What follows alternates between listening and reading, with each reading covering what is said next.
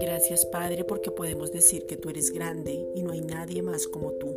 Salmos 135.5. Tú eres todopoderoso, el omnipotente, el omnisciente, el creador de todas las cosas y el que tuvo la idea de hacernos a tu imagen y semejanza. Génesis 1.28. Gracias Padre porque desde antes de la fundación del mundo nos viste para tu propósito eterno. Romanos 8:29.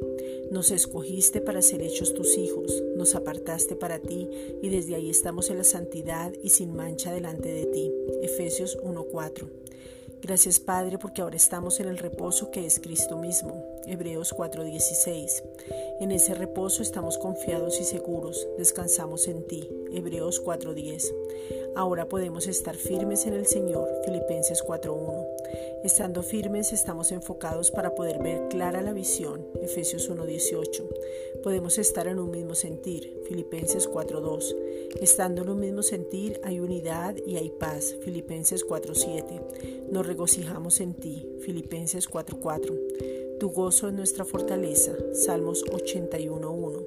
Nuestra gentileza es conocida por todos los hombres. Filipenses 4:5. En esa gentileza se manifiesta la amabilidad, el respeto, la honra. Romanos 12:10. No estamos afanosos por nada y presentamos nuestras oraciones y petición con acción de gracias. Filipenses 4:6. Dejamos toda obra, por eso dejamos todo afán y la paz de Dios guarda nuestros corazones y pensamientos en completa paz. Filipenses 4:7. Gracias Padre por esa paz que sobrepasa todo entendimiento. Nos gozamos en ti y permanecemos confiados y seguros en ti. Isaías 26:3. Nuestro pensamiento persevera en ti. Padre, en el nombre de Jesucristo te pedimos que alumbres los ojos del corazón, alumbra los ojos del entendimiento, para que podamos vernos como tú nos ves, para entender el llamado, la herencia y el poder que nos habita. Efesios 1, versículos 17 al 23. Gracias, Padre.